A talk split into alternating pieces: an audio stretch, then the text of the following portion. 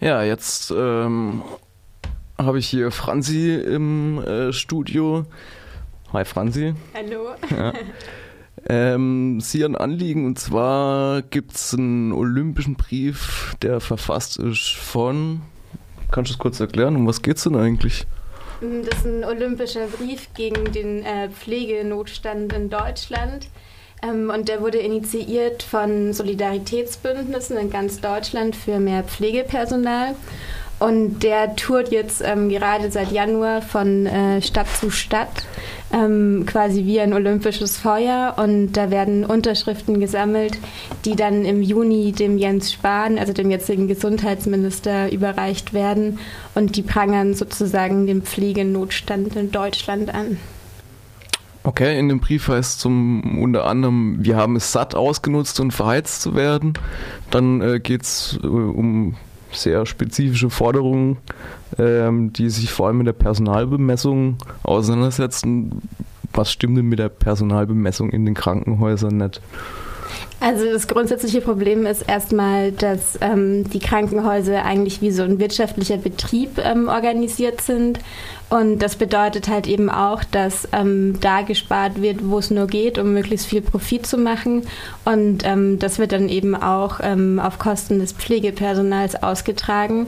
Und ähm, bei der Personalbemessung stimmt einfach nicht, dass es viel, viel zu wenig PflegerInnen in den Krankenhäusern gibt. Ähm, und es gibt im Moment einen neuen Vorschlag von Jens Spahn, ähm, das neu zu bemessen. Aber das ähm, schreibt eigentlich nur den jetzigen Stand irgendwie fest und ähm, löst nicht das Problem, dass eigentlich grundlegend ähm, eigentlich das Gesundheitswesen verändert werden muss, ähm, um mehr Pflegepersonal in den Krankenhäusern halten zu können. Eine Weiterforderung wäre, dieses Fallpauschalensystem irgendwie zu verändern. Ähm, wie funktioniert das zurzeit gerade? Also ich habe mich dazu auch mal ein bisschen schlau gemacht, aber könntest du vielleicht einfach nochmal für unsere Hörerinnen kurz erklären, wie das eigentlich abläuft? Genau, also das Fallpauschalensystem, das ist ganz wesentlich dafür zuständig, den Krankenhausbetrieb eben wie so einen Firmenbetrieb zu strukturieren, ähm, nach wirtschaftlichen Prinzipien. Und ähm, im Endeffekt ähm, wird gesagt, es gibt verschiedene Behandlungen für PatientInnen, zum Beispiel, wenn sich der Arm gebrochen wird oder auch ähm, die Hüfte. Ähm, und dann gibt es quasi für jede Behandlung ähm, eine Pauschale, für die kriegt das Krankenhaus, die dann die jeweilige Patientin ähm, behandelt, Geld. Das ist immer ein fester Betrag.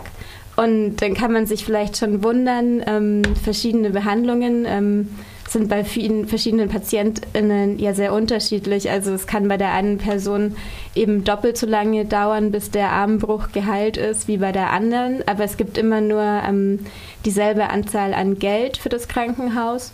Und dazu kommt noch, dass es bestimmte ähm, Pauschalen gibt, ähm, die einfach profitabler sind. Also da kann mehr Gewinn abgeschöpft werden.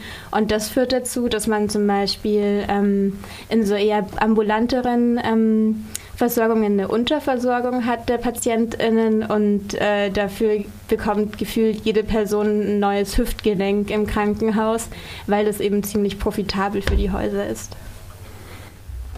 Okay, ein weiterer Vorwurf, der in dem ähm, olympischen Brief erhoben wird, und das hat mich eigentlich wirklich ganz schön stark gewundert, ist, äh, dass die Personaluntergrenze, mit der Jens Spahn in der Verantwortung als Gesundheitsminister vom Bund ähm, vorgibt, was zu verändern an dem ganzen Ding, eigentlich äh, eher drei Viertel der Krankenhäuser bescheinigt, dass sie zu viel Personal hätten. Aber wie kommen die? Also, das ist ja dem diametral entgegengesetzt, was äh, die Unterzeichner von eurem Brief eigentlich fordern oder feststellen. Ja, das ist total absurd. Ich denke, das ist so zum einen ähm, dem geschuldet, dass es halt eben seit zwei, drei Jahren eine super starke Pflegebewegung in Deutschland gibt, die das ganze Thema in die Öffentlichkeit äh, gebracht hat und ähm, Jens Spahn von der CSU, äh, von der CDU dazu gebracht hat, jetzt irgendwas machen zu müssen. Und das hat er aber sehr halbherzig gemacht. Und im Endeffekt ist diese Personaluntergrenze, die ähm, er da ähm, vorschlägt, eine, die die Häuser mit äh, den minimalsten ähm, PflegerInnen nimmt und das sozusagen als den Richtwert festlegt. Also es geht gar nicht darum zu schauen, wie viele PflegerInnen sind denn eigentlich ähm, gebraucht, was ist der Bedarf der Häuser und der PatientInnen, sondern ähm, es wird geschaut, wie funktioniert es eigentlich mit möglichst wenigen und das ist dann der Richtwert, der dann eben absurderweise vielen Krankenhäusern bescheinigt, sie haben zu viel Pflegepersonal. Crazy. ähm, ja, am 3. Mai kommt der Brief auch nach Freiburg. Wer darf da unterzeichnen? Kann ich das auch machen? Selbstverständlich kannst du es auch machen. Okay. Ähm, aber es richtet sich schon vor allem erstmal an die Angestellten in den Krankenhäusern.